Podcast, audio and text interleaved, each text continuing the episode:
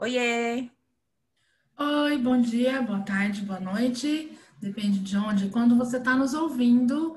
Esse é o podcast Cafezinho e Comportamento, um podcast onde eu, Ana Arantes, e a Lili Rocha, analistas do comportamento, falamos sobre o comportamento nosso, dos outros, da sociedade, das comunidades, é, enfim, falamos sobre coisas que nos interessam enquanto a gente toma um cafezinho. Isso.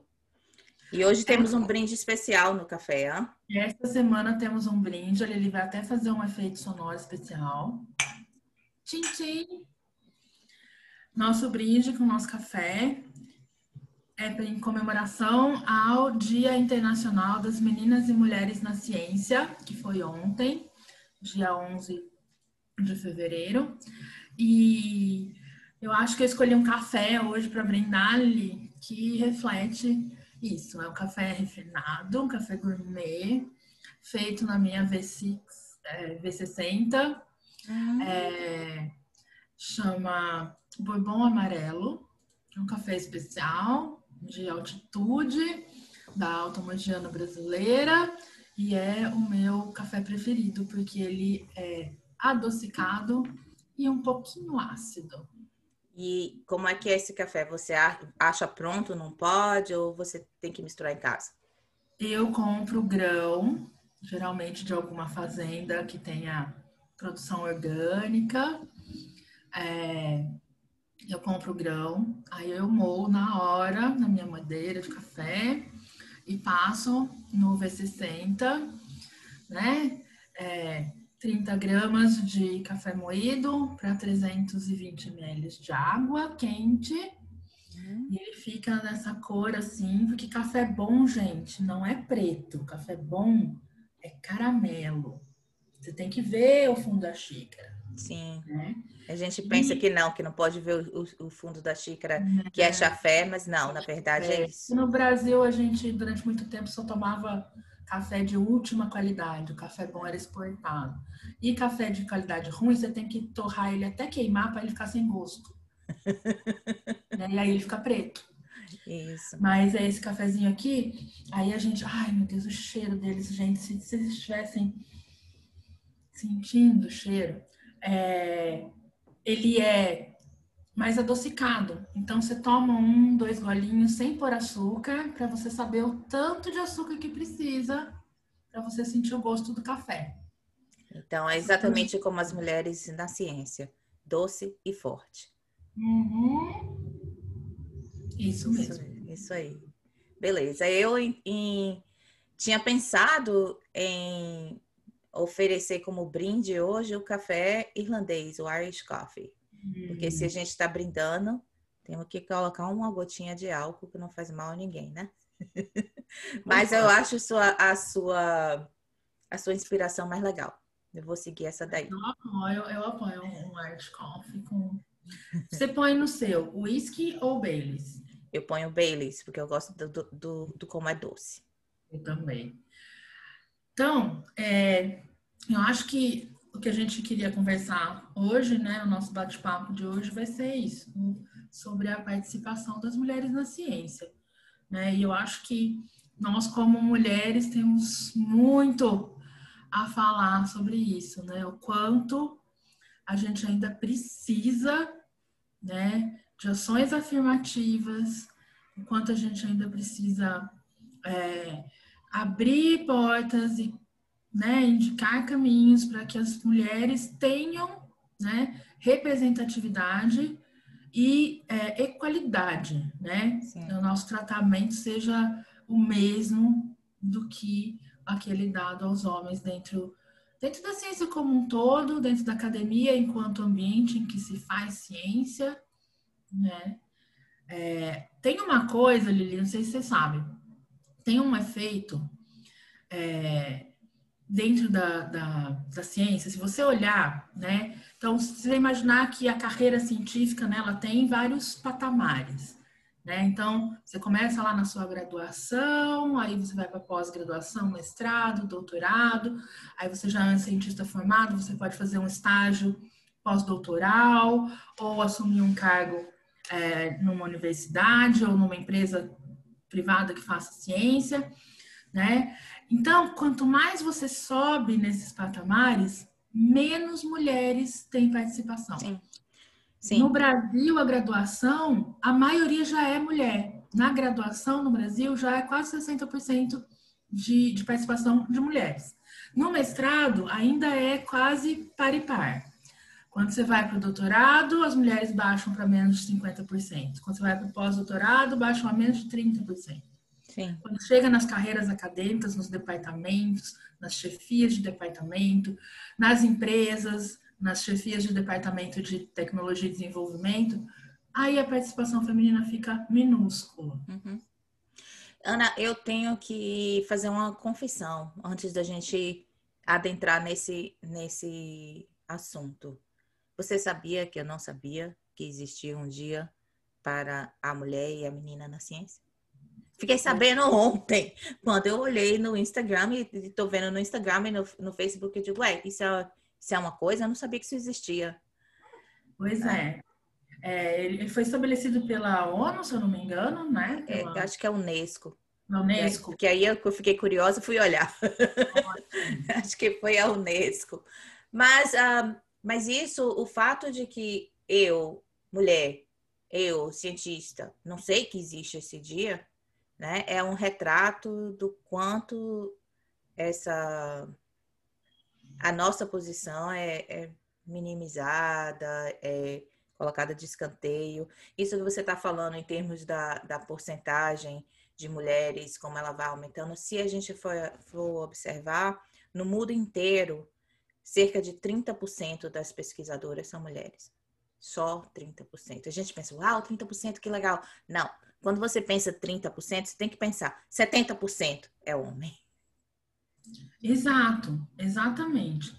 E uh, se a gente for olhar para o nosso campo, então, meu Deus do céu, Lili, a gente, primeiro assim, da, da minha realidade brasileira, eu sou psicóloga.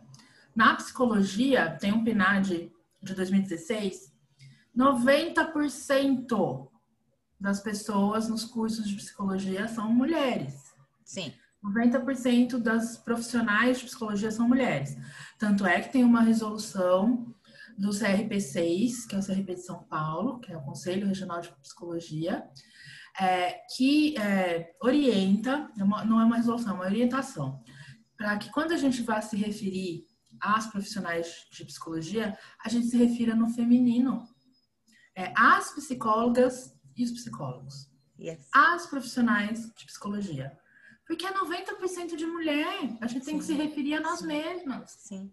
É? E aí, é, na análise do comportamento, né? Tem alguns estudos que saíram no GEAB uh, que fizeram, né, esse, quase que uma demografia da análise do comportamento, das profissionais de análise do comportamento e os profissionais de análise do comportamento. E também a maioria absoluta é de mulheres. Detalhes, na prática. Porque se você for para a universidade, para pesquisa, a história é diferente. E, e, na prática, tanto é que a maioria é mulher, que quando muitas vezes a gente trabalha com um adolescente que precisa de um acompanhante, que precisa trabalhar com outras, outras questões de socialização, e a gente procura um AT homem, a gente anuncia assim: estou à procura de um unicórnio. né? Esse mito que eu sei que, que deve, dizem que existe, mas eu nunca vi, né? É, e aí vem toda, e é isso, né? Como tá tudo interligado. Como a ciência faz parte da sociedade, né? Uma empreitada humana, como qualquer claro. outra. Né? Já diria né, Johnson e Pennypacker, que a ciência é o produto do comportamento do cientista. Absolutamente. Né? É, e com comportamento tem as suas variáveis determinantes no ambiente histórico, imediato, né? Nas, nos níveis de seleção, então, né, tem uma seleção cultural muito importante, tem uma seleção ontogenética, né, da aprendizagem de vida ao longo da vida. E, e isso se, se, se reflete claramente no produto, né, no como a ciência se organiza enquanto instituição, enquanto é, comunidade de pessoas, é, que reflete a sociedade como um todo, que é patriarcal, né? É centrada na dominação masculina. E, e as pessoas podem pensar que essa questão de mulher na ciência é uma questão de, de compartilhamento do poder, que a gente está querendo ser feminista e tal e tal, mas eu acho que vai além disso. Porque, por exemplo, se você olhar os estudos de random, randomized control trial, como se fala isso em português? É, estudos clínicos randomizados. Ok, então os estudos clínicos randomizados que a gente faz para para as drogas, para as medicações, uhum. para os tratamentos. Você sabe que a maioria dos participantes são homens?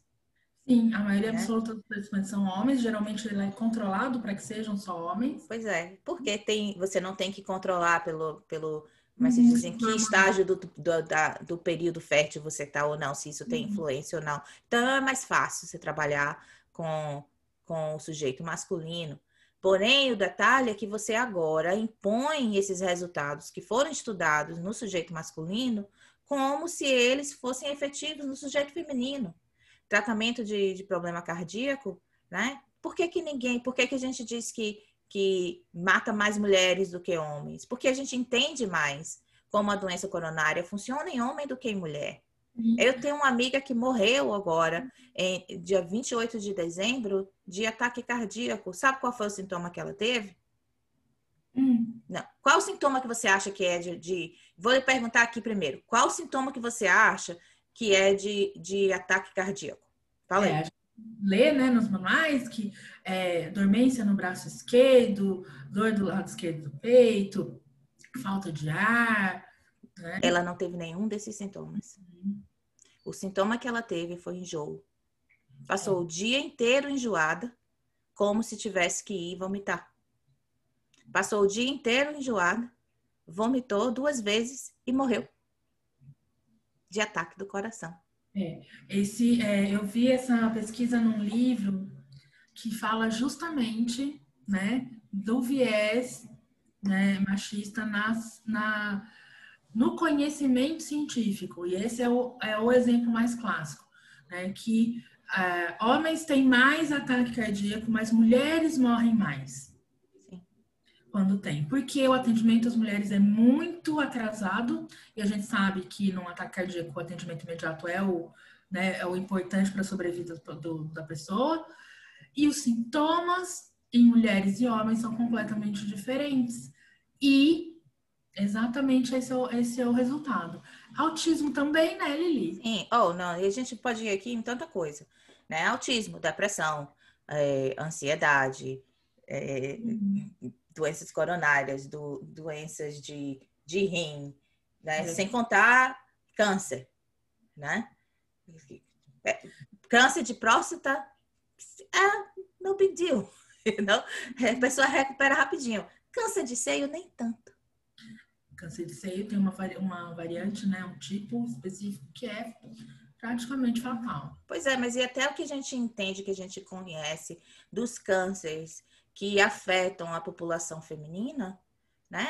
É muito diferente do que a gente conhece e entende dos, dos cânceres que afetam a população masculina somente, uhum. né? Então, eu não posso ter câncer de próstata, mas eu conheço diversas pessoas que tiveram câncer de próstata e pff, não, é. não teve nada demais, né? E esses dias, alguém no Twitter dizer que é, já havia, né, estavam é, é, estudando e já tinha muito promissor um teste de, de, acho que era de sangue, se não me engano, um exame, tipo um exame de sangue, mas um teste específico para diagnosticar câncer de próstata sem precisar fazer o exame de toque retal.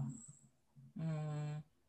Né? E aí a primeira coisa que eu pensei, falei, puxa vida, e a gente continua tendo que fazer é, ultrassom transvaginal, que é uma das coisas mais Fiz uma hum. ontem.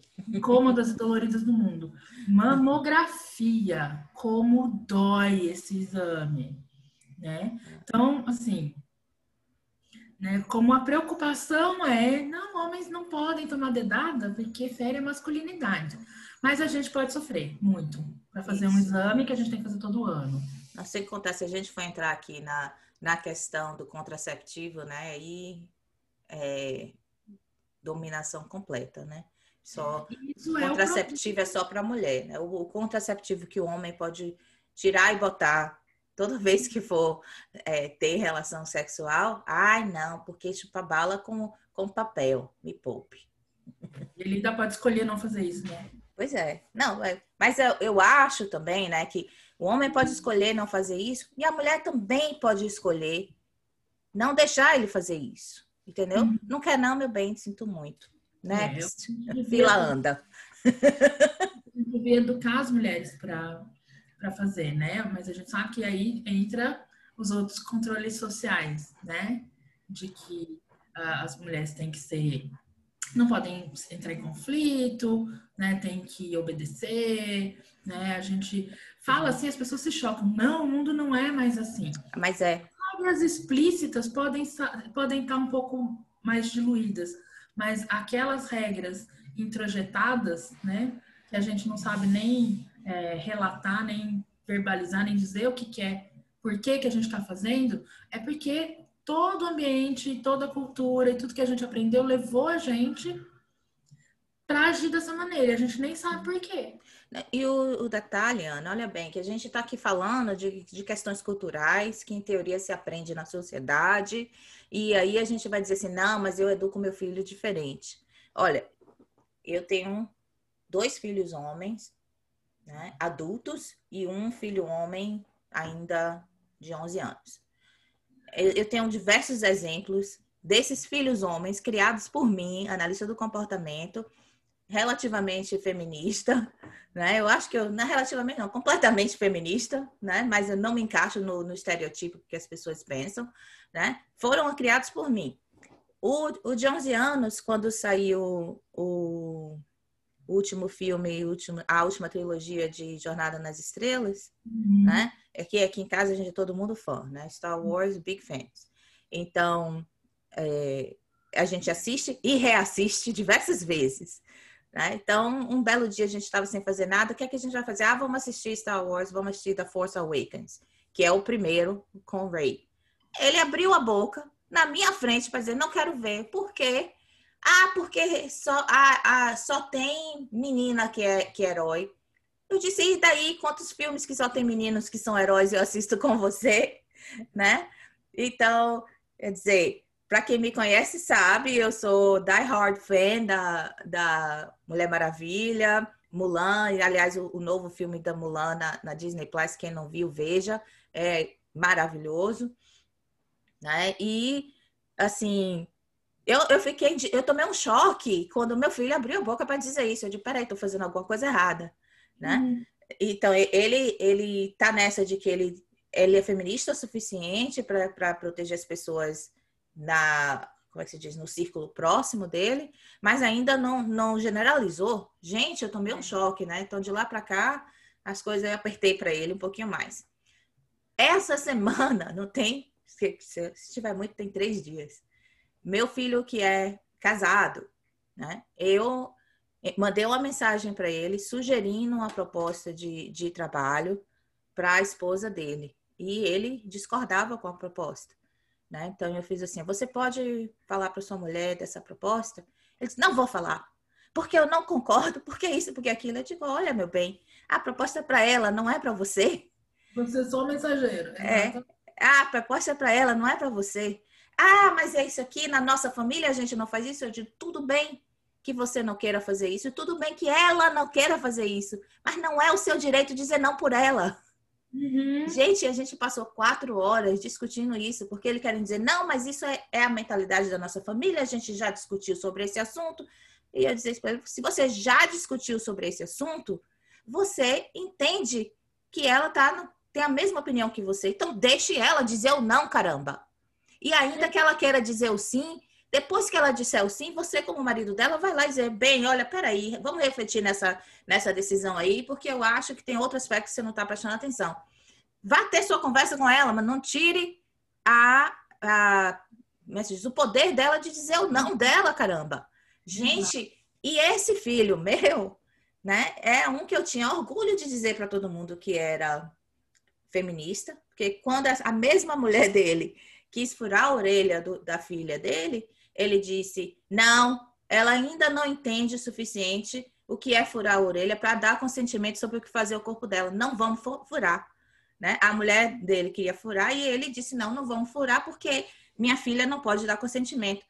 Porém, a mulher dele, tudo bem, não dá consentimento. É. Pelo amor de Deus, caramba! E eu acho que isso tudo, né? Todas essas coisas que eu estava falando são exatamente os produtos desse, dessa prática cultural que a gente chama de dominação masculina, né? Ou, ou da agência de controle que a gente chama de patriarcado. É, eu, eu faço parte de um grupo de pesquisas, né? Sobre práticas culturais de opressão de gênero. É, algumas alunas trabalhando com esse, com esse tema, fazendo pesquisa experimental, inclusive, sobre controles de estímulos que levam a esse tipo de comportamento. E a literatura da área também tem apontado muito para isso. Né? Então, o que a gente sabe mais ou menos, ou que a gente tem uma. Né, é, a direção aponta, mesmo que a gente não tenha evidências que talvez não sejam tão sólidas, mesmo porque não teve tempo suficiente para a gente solidificar né, essas evidências, mas elas estão numa tendência né, muito importante é, de, de, de, demonstrar como que a gente, é, que a sociedade criou práticas de controle, ou seja, maneiras das pessoas agirem desse jeito, que são muito sutis. A gente não percebe o controle, que é a maneira mais eficiente de controle, aquele controle que você não percebe, você não sabe que está sendo controlada, né? que é a tal do, da naturalização. Quando as coisas passam a ser naturais, é assim que é, o mundo é esse, né? Uhum. A gente não contra-controla, ou seja, a gente não se rebela contra essa fonte de controle. Foi sempre assim? Sempre foi assim, ah. né? Deus fez assim. Deus fez a mulher de um pedaço, né? O homem foi feito à imagem e semelhança de Deus. A mulher foi um subproduto. então, é, começa por aí. Gente, olha, eu vi, eu vi uma, eu vi uma, um comentário no Facebook, um desses coisas engraçadas que o pessoal coloca, e tava falando assim, eu não acredito nessa história de que é, Eva veio da costela de Adão, porque Adão jamais ia aguentar a dor de perder uma costela. Banana. Homem, quando pega uma gripe. Nossa, e a gente tá lá tendo cólica de rim e trabalhando, né? Carregando criança para um lado para outro, sentando no chão e, né? É, mas e também isso não é porque eu, eu não acho que isso, eu acho muito interessante a gente falar dessa questão de tolerância à dor, certo? Uhum. Porque a tolerância à dor é uma coisa completamente cultural, uhum. né? Então, é interessante que quando você vê uma criança no espectro que, que tem o um comportamento autolesivo, as pessoas dizem, ah, porque ela não sente dor.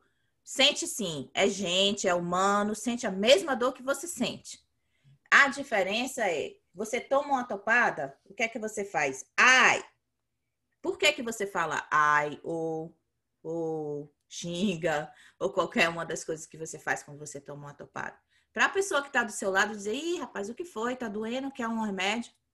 Né? Então, a reclamação da dor é uma questão cultural, social, envolve o processo de socialização. Uhum. A pessoa com autismo, muitas vezes, não reclama da dor, não é porque não está sentindo dor, é por causa de um dos, dos, dos, sintomas core, né? Dos sintomas centrais, que é a dificuldade de socialização. Então, a expressão da dor é uma questão social. Né? E da mesma maneira, a dor do parto, mulher tolera, não é porque mulher tem mais tolerância a parto, não é porque não tem outro jeito mesmo. Entendeu? É porque não tem outro jeito mesmo. E todas as outras dores que mulheres toleram, e mulher, você tá aí falando, homem tem uma gripe, fica arriado no sofá, mulher tá com a gripe, tá cuidando da casa, da criança, da, do trabalho, do que tem que fazer. Não é porque a mulher tolera mais, é porque a sociedade assim fez. A mulher não tem muitas vezes a oportunidade de descansar porque está com dor. Né? Eu, eu tenho quatro filhos, né? Pari três, criei quatro, todo, amo todos do, do, mesmo jeito, adoro. E, e, eu, e na minha vida é assim. Se eu, se eu tô doente, não tem isso, o menino continua tendo que comer, o menino continua tendo que ir para a escola, continua tendo que fazer dever. E se eu não estiver lá para fazer, as coisas não são, não são feitas ou a peteca cai. A verdade é que a peteca é. cai. É. E eu, eu acho que isso, exatamente, essa é justamente a expressão da, da prática cultural, né? É, você cria contextos, né? Ou seja, você estabelece reforçamento diferencial, se a gente for isso. ser bem técnico, né? Então, é, eu tenho uma, uma colega, a gente escreveu um texto junto, foi muito legal, a Laís Nicolodi, é um texto que está no livro Feminismo é, e Análise do Comportamento, que é, a gente discute um pouco disso, né? Dessas, desses controles e por que que então existe diferença de gênero, né? Porque existe reforçamento diferencial de comportamentos. E esse reforçamento, ele é feito, é, o que controla a diferença, ou seja, o que controla se a consequência vai ser boa ou ruim, positiva ou negativa, para o comportamento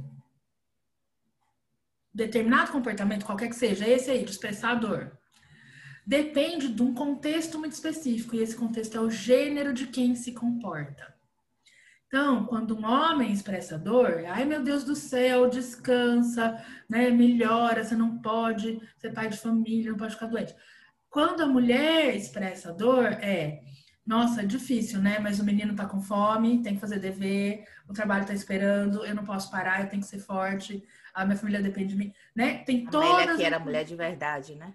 né? Exato. E ainda tem aquela coisa, isso é frescura, isso é coisa de mulherzinha. É porque tá menstruada. É porque tá menstruada, né? A gente não tem direito de se irritar, por exemplo. Né? Quando a gente se irrita, é porque você está de TPM. Quando um homem se irrita, é porque ele tem razão, ele está expressando como ele está desgostoso com aquela situação. Então, vejam só, é o mesmo comportamento topograficamente, mas a consequência é diferente a depender de quem se comporta ser homem ou ser mulher. E aí, esse tipo de contingência acontecendo, né, muitas e muitas e muitas vezes uns sobre os outros, cria essa diferença imensa né? Que a gente vê e que se reflete em diferente participação, por exemplo, na ciência, que é a prática de construção do conhecimento, que está sendo feita e tem sido feita historicamente pelo ponto de vista masculino unicamente. É, se expressa na diferença salarial, o age gap, né? Homens e mulheres que ocupam o mesmo cargo, que têm a mesma carga de trabalho, ganham salários diferentes e homens ganham muito mais, cerca de 38% a mais. No Brasil, o age gap chega a 38% né, de diferença. É, então, para cada um real que o homem ganha, a mulher ganha né, 62 centavos. Então, é, isso vai se acumulando, né? E, e isso gera doença, gente. Mulheres adoecem por causa disso. Por que, que você acha que as mulheres têm mais depressão e mais ansiedade? Né? Aí a gente precisa começar a pensar que a gente precisa mudar. E aí eu, eu acho legal que eu vou voltar lá no troço que você falou lá atrás, né? Eu ensino os meus filhos, eu tento passar essas regras que são, né, que não que não compactuam com essas práticas de dominação masculina e tal. Mas o mundo não, né? Sim. O resto do mundo não. Então, eu acho que muito que a gente. Bom, eu sou feminista de carteirinha, assumida e, e o meu ativismo não é lá essas coisas, mas é, é um campo que eu estudo de interesse, né, de produção de conhecimento.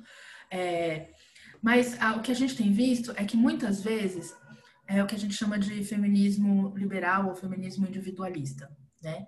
Eu faço, né, no meu ambiente, na, na minha comunidade verbal próxima, no meu círculo, né? Eu sou uma pessoa combativa, eu falo, eu né, dou regras, eu uh, tento estabelecer contingências que não gerem esse tipo de, de, de opressão, mas essa opressão, essa, esse sistema de, de funcionamento, ele é, é ele é institucional, né? Ele está muito acima de mim, ele está nas agências que regulam a sociedade. E enquanto não tiver modificação nessas agências, a gente vai estar tá sempre fazendo isso, que é nadando contra a corrente. É dois né, um passo para frente, dois para trás. Né? Precisa da ação nas duas pontas. Claro que individualmente, sim, a gente precisa o tempo inteiro estar tá pensando o que, que eu estou dizendo. Isso que eu estou dizendo foi controlado por quê? Tem alguma coisa que vai produzir com o que eu estou dizendo ou fazendo que vai ser ruim para as mulheres? E isso é uma coisa que a gente tem que o tempo inteiro fazer, porque a gente também foi criada nesse sistema Sim. que introjetou Sim. e naturalizou um monte de opressão. Mas só isso não vai dar resultado. Esse ativismo individual, né, do mérito de cada um na mudança do mundo, ele é utópico. Ele não é real, não é realista, no sentido de não vai mudar as contingências que vêm de cima. Então a gente precisa sim, né, ter ações para modificar o machismo institucional. Né? E aí a gente precisa falar de lei, mudança de lei, né? mudança é, é, de, de uh, ambiente, no sentido de ações afirmativas, cotas, né? ou seja, impor mudança de contingência, porque se não muda o ambiente, o comportamento não muda, a gente sabe disso, né? Sim, absolutamente. Eu acho interessante, voltando de novo agora para a produção da ciência, né? quando você vê o, o que afeta a mudança de sistema, a mudança de instituições, é realmente a, a ciência no, no nível mais alto possível. Então, se você não dá acesso à mulher chegar lá, né? Então, como é que essas práticas vão mudar? Eu estou aqui pensando, um dos das áreas que, que me interessam muito é economia comportamental. Uhum. Né? Então, em economia comportamental, a gente uh, vai, vai ver justamente essas contingências do sistema. Né? E quantas mulheres tem nesse, nesse meio? Não tem muita. Né? Quando eu vou pegar um livro, um artigo para ler, a maioria das vezes, eu vou dizer 90% das vezes, foi escrito por um homem. E qual realmente é o interesse individual aí dele de mudar essas contingências? E aí eu ainda vou além, porque eu tive um aha moment aqui agora que está me doendo. né? Então, agora na Agora, na primavera, acho que março, início de abril, está saindo um livro em que eu escrevi um capítulo. Escrevi justamente o capítulo em uh, economia comportamental. Mas o tema do livro é, é Social Justice and Compassion through ABA. Quer dizer, compa compaixão e justiça social através da, da análise comportamental. Uh, E aí eu tô aqui me lembrando dos, dos temas, né? Então a gente falou de um, de um monte de coisa, de organização tal, tal, tal, tal. Tem um ou dois capítulos explicitamente sobre racismo. Não tem nenhum capítulo sobre a presença da mulher em nada. Poxa vida! eu tem... acabei de ter esse ah, momento aqui, gente. Eu vou ter que escrever para o editor e dizer, gente, tem que, uhum. que fazer o volume 2. E aí eu tô pensando, né? Chama nós, manda jogo. e aí eu tô pensando justamente o lance, por que que, um, por que que tem... E a gente vai ter um painel, agora a gente vai ter um painel que a gente vai estar apresentando na, na convenção da, da ABA, e o, o tema do painel é, é, é Social Justice. E se você olhar o abstrato, a gente está falando de racismo, de, de, de tudo isso, tá falando da mulher, gente. Já agora acabei de dizer, a gente não estava, né? Porque eu vou estar lá no painel, vou falar. mas, mas o lance é que assim passa despercebido. Passa uhum. completamente despercebido. E, e aí eu tô aqui refletindo também. Por que, que foi tão relativamente fácil as pessoas aderirem ao movimento antirracista nesse momento, em, em em comparação com o Me Too, por exemplo. O, o Black Lives Matters espalhou rapidinho, num volume muito maior e, e levando a muitas outras ações em relação ao Black Lives Matters do que o Me Too. É, você sabe que outro dia eu estava pensando que, que eu queria ver dados sobre isso? Porque eu tive vamos essa procurar, impressão. vamos procurar, gente. Eu tive essa impressão, pelo menos em termos de mídia né? O Black Lives Matter teve muito mais, me pareceu, né? Então, agora, por enquanto, ainda é uma observação informal, um dado Sim. anedótico, né? Mas me pareceu que ele teve mais alcance na mídia do que o Me Too, por exemplo. Sim. Mas o que a gente tem que pensar também é que não são nem lutas opostas. Não, não né? são. Mas não, absolutamente. Tem um não. De, tem um, eles têm um ponto de interseção que, inclusive, é, é expresso num, numa toda uma área da, da sociologia chamado feminismo interseccional, que é né, o feminismo negro, por exemplo, que é muito importante, porque se a gente for pensar na história do feminismo, enquanto movimento social, mulheres brancas, ricas, as sufragetes, né? E depois a primeira, que foi a primeira onda do feminismo, a segunda onda do feminismo com o feminismo radical, né, do qual eu me subscrevo enquanto pesquisadora, e a, a, terceira onda agora, que é o feminismo da internet, o ativismo antes do, da teoria feminista, enfim. Sempre foi pautado, encabeçado teorizado né, pela mulher branca. Sim. Só que pensa só, pensa na contingência muito mundana, né? De mulher que tem dois filhos, que tem um emprego, né? né, né. Para ela ir para a rua ter um emprego e fazer ativismo feminista, alguém precisa ficar em casa cuidando dos filhos dela, do marido dela, da casa dela. Quem, Quem é? Que é a mulher preta. Então, a mulher negra, durante muito tempo, foi ainda mais oprimida enquanto na condição de mulher por ser negra. Durante muito tempo, não, até hoje. Ela sofre muito mais opressões na condição de mulher por ser negra. Né?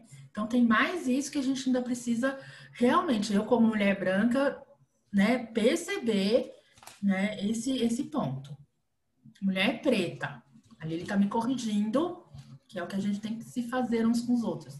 E, e olha, é. isso é, é eu tô, tô lhe corrigindo aqui, não, eu tô colocando essa questão, mulher negra ou mulher preta, porque eu cresci na Bahia, e na Bahia o, o, as pessoas gostam de dizer consciência negra, não consciência preta, né? Então, eu acho que é aquele mesmo debate de pessoa com autismo, pessoa autista. Uhum. A gente deve procurar saber o que é que a pessoa quer ser chamada, né? Então, a pessoa, você quer... Então, vou dizer, a mulher negra, a mulher preta, todas as duas incluídas, seja lá qual que, que você se identifica, a mulher de cor.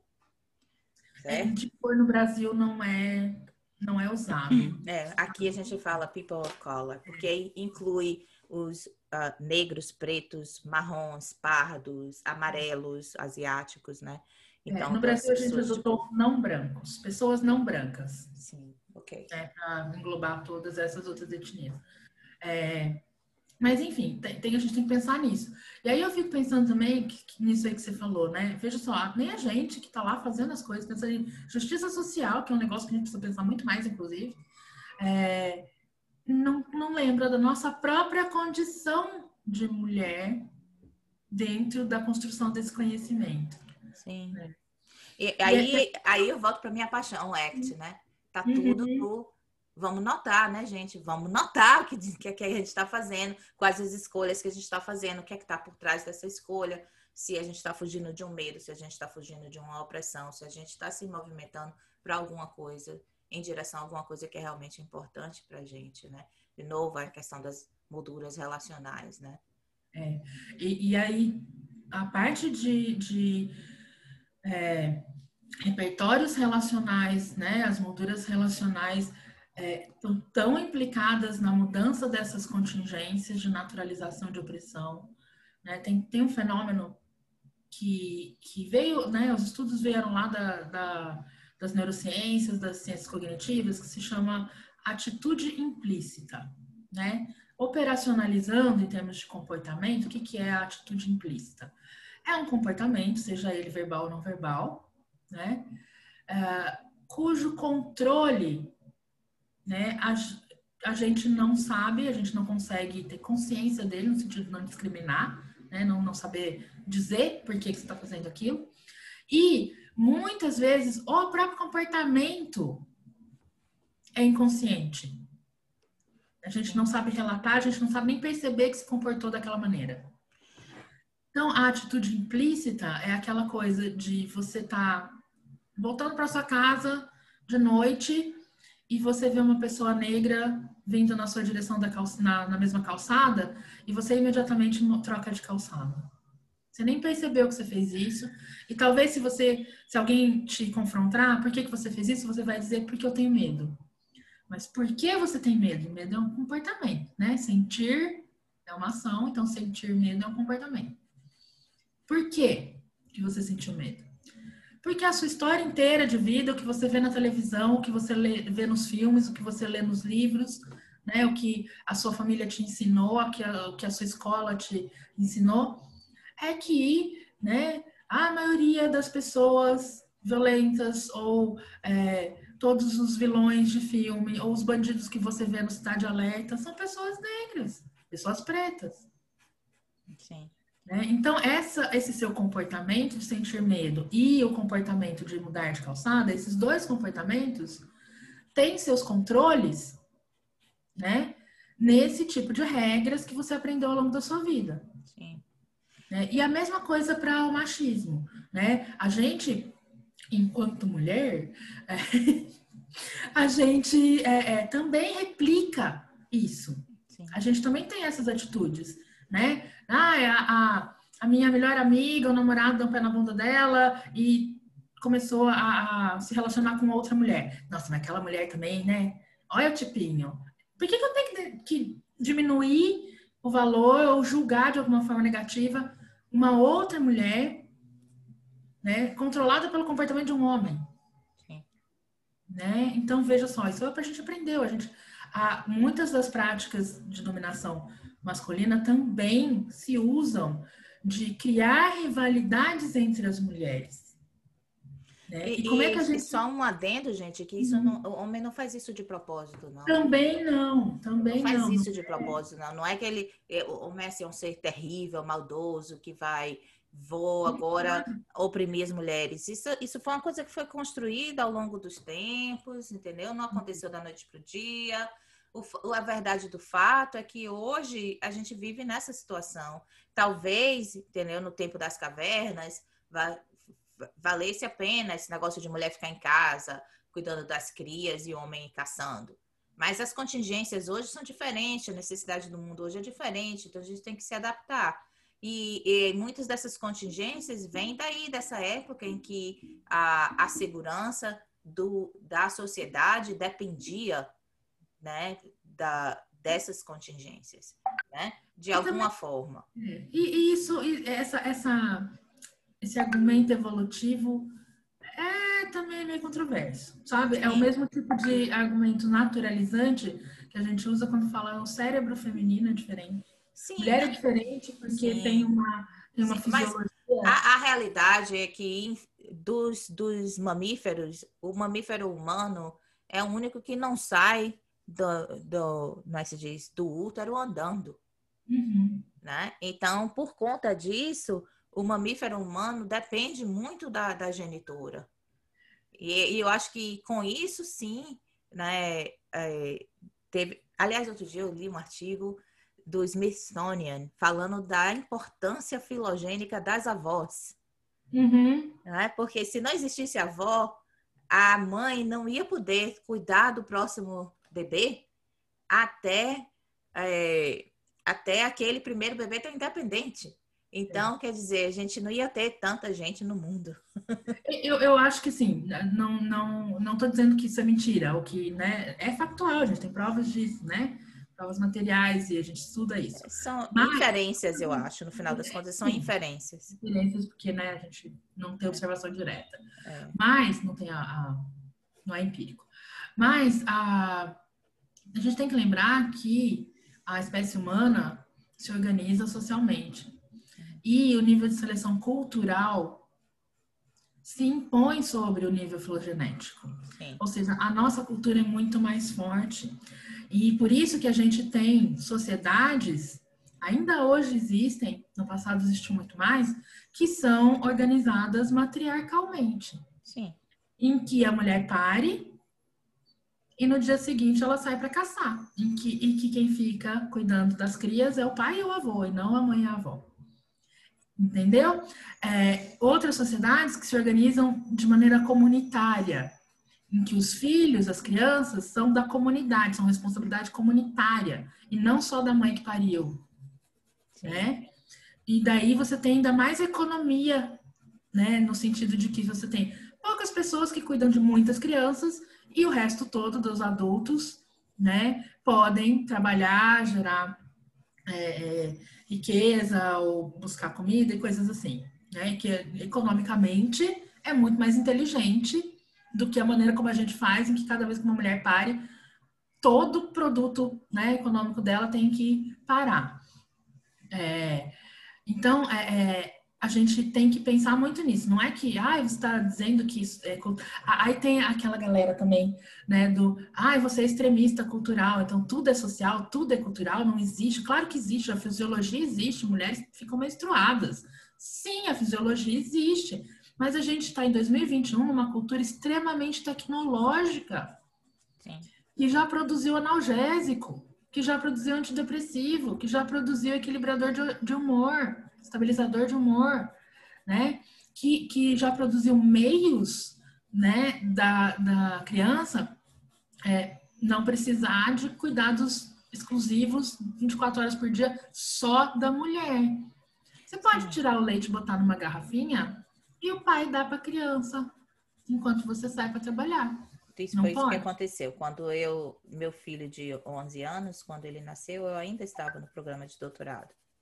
E quando ele, ele nasceu uh, ah, 29 de janeiro, dia. Uma semana depois, vou dizer 7 de, de fevereiro, porque eu não sei a data exata. Eu estava dando aula de estatística na universidade. E meu marido estava em casa com ele né? Mas isso também eu acho que isso não é uma coisa que a sociedade me ofereceu. Isso foi uma coisa que uhum. eu criei dentro do meu ambiente é, familiar, que agora é, eu vejo minha filha teve um bebê e o marido dela tem está trabalhando porque ela está de licença questão da, da do que a sociedade aqui oferece no tipo de trabalho que ela faz o tipo de trabalho que ele faz mas uhum. o marido dela, quando tá em casa, tá cuidando do bebê.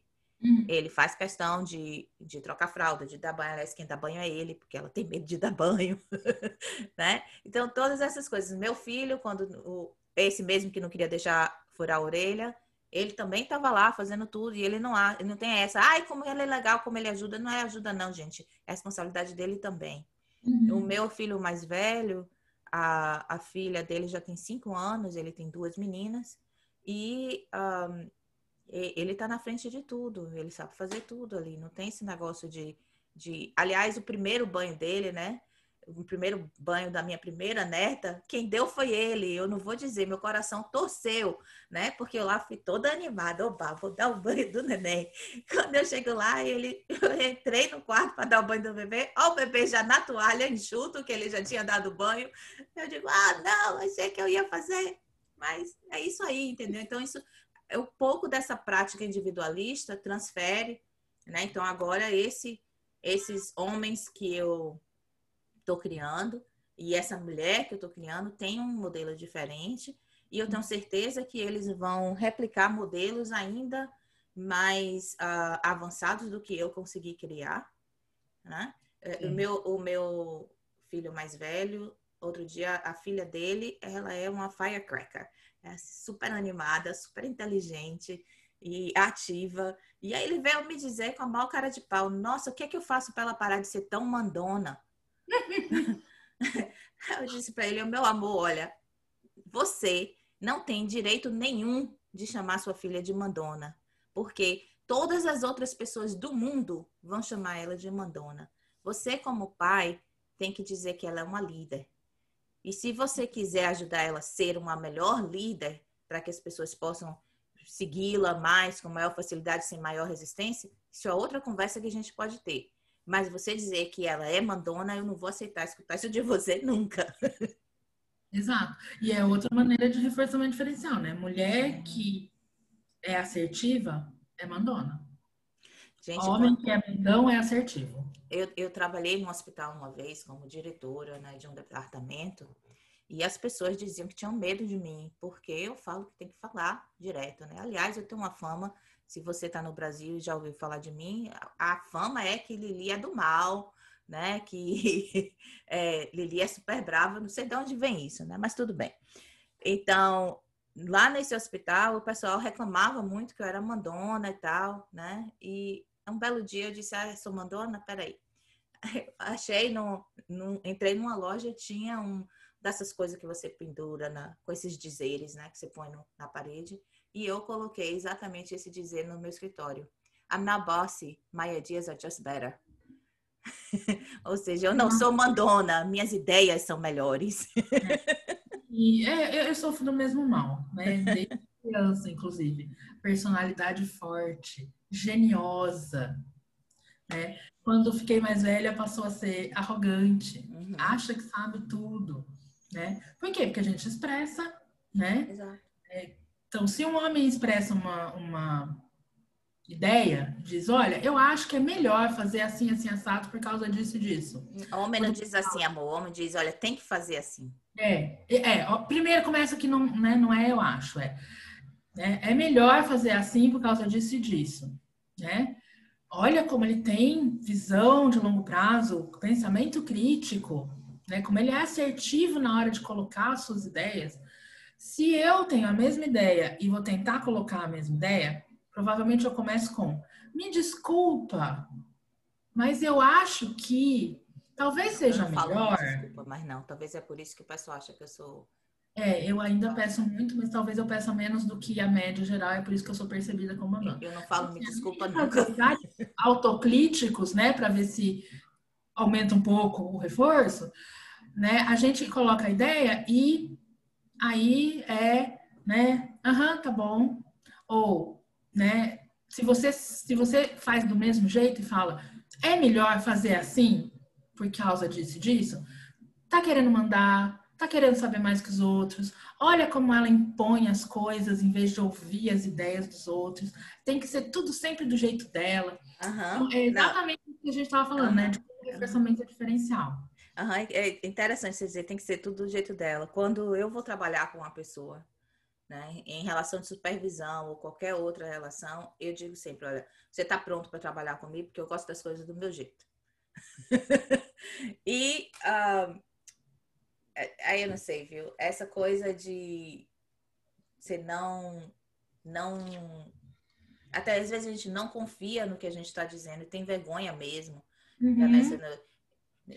A gente sofre muito fase. mais de síndrome de impostor, né? Sim, sim. É, por, por que, que as pessoas estão me chamando para fazer palestra? Né? Será que uma hora elas não vão descobrir que as coisas que eu falo são senso comum? Que qualquer um pode ler um. Mas não é, gente. É, a gente volta no episódio passado. Para você saber o que você sabe, falar o que você sabe, quanto você investiu. E provavelmente muito mais do que um homem na mesma posição porque eu tenho que superar todas essas barreiras, né? Eu, eu, eu, sinto também, apesar da quantidade da amostra ser muito menor, mas quando eu supervisiono profissionais homens, eu sinto muita essa dificuldade. Parece que eu me policio muito mais para meio que convencer supervisionando do que aquilo que eu estou falando faz sentido do que eu faço quando a supervisionando é mulher. Né? Quando eu não faço mulher, eu já vou direto, olha, vai acontecer isso por causa disso, pense numa outra estratégia, pense em tal princípio. Quando eu faço isso com homem, parece que eu dou mil voltas. Eu, né? eu, eu não sou mais assim, não, não sei. Acho que talvez vez... é a falta do filtro. É, mas eu sinto também uma certa resistência. Né? Supervisionando os homens são muito mais resistentes mesmo, no sentido de que eles duvidam mesmo do que a gente fala. E muitas vezes eles vão lá fazer o contrário e não, deu, não dá certo, né? Aí eles voltam e falam, ah, porque eu fiz assim assado e aí não deu certo. Eu falei, pois é. Estúpido. Eu te falei, te falei tá fazer outra coisa. Falei eu, fazer eu, outra coisa. eu tinha um supervisando é, que era homem, que ele dizia isso para mim. Você quer sempre tudo do seu jeito. Eu, eu, minha resposta era sempre: você quer fazer do seu jeito? Vá, mas vai dar errado. Né? É por isso que eu sou a supervisora. Uhum. Né? É. Então eu acho que a gente precisa começar a pensar nessas milhões de coisas. Esse papo é tão bom, mas é. a gente tem que dar uma, um wrap-up. Então, isso, que eu estava pensando isso. Vamos pensar aqui. A gente falou que é, a gente discutiu como é que a gente chegou até aqui. A gente discutiu como é que a gente nota esses processos todos, a questão do, do reforço diferencial, a questão das, das contingências sistemáticas, né? Então, a gente, a gente notou muita coisa aqui. E agora que a gente notou tudo isso, o que é que a gente vai fazer? Vamos pensar aqui se a gente consegue pensar talvez umas três ou cinco ações que a gente pode tomar para mudar isso aí. O que, que você acha? Eu acho. Eu começaria com a primeira ação, que é tentar verbalizar o que você fez e por que você fez. Que é um exercício de atenção mesmo. Ok, então você está falando no contexto individual. Sim, por enquanto no contexto individual. Então, verbalizar o que e por quê. Então, na minha cabeça eu já penso na Matrix. Hum. né? Então, tá bom. Vamos notar a motivação por trás das escolhas que a gente faz. Isso. Esse é o ponto número um. Ponto número dois. que mais que a gente pode falar? Aí eu acho que indo para o outro extremo do contínuo de ações, eu acho que a gente precisa estabelecer ou brigar por contingências institucionais mesmo, por é, não ter nenhuma mesa em nenhum congresso que não tenha participação feminina, okay. por exemplo. Então, então eu vou colocar uma, um ponto entre essas duas. Então, ponto número um, vamos notar e verbalizar as nossas motivações por trás das nossas ações. Ponto número dois, vamos disseminar e divulgar. Então, vamos falar: olha, eu notei que eu fiz isso por causa daquilo. Como é isso com você? Não só com as mulheres, mas com os homens também. Uhum. Né? Então, vamos disseminar, vamos conversar, vamos deixar de ser tabu um assunto que você só conversa com as pessoas que pensam igual, né? Então, uhum. vamos. Existe, não sei, destabulizar esse, esse, esse tema, né? Para que aí sim a gente possa trabalhar nas contingências institucionais. Boa. Eu acho que esses três pontos já dão um bom, é, um bom caminho. Dá um, né? dá um bom caminho. Se a gente começar a fazer aí, com certeza alguns, alguns caminhos vão se abrir e a gente pode começar a pensar em, no próximo passo, né? O processo de modelação. Isso. Eu acho que a gente, né, a gente fofocou, bateu um papo de café. Claro que não se aprofundou nada disso. Gente, tem muito livro, tem muito estudo, tem estudo experimental, tem estudo experimental dentro da análise de comportamento, nos periódicos de análise de comportamento, nos periódicos de, de psicologia social, né? Então, vamos, é, que nem diz o ET Bilu, buscar conhecimento, fazer as coisas sabendo o que está fazendo, sabendo quais os controles, quais os produtos, né? Quais as consequências da, da, do nosso comportamento. Sim, vamos procurar ter atenção nas nossas escolhas. É isso, gente. Valeu, o cafezinho de hoje foi legal. Um brinde à mulher na ciência, um brinde à transformação da cultura. É isso, gente. Até semana que vem. Tá, tchau. tchau.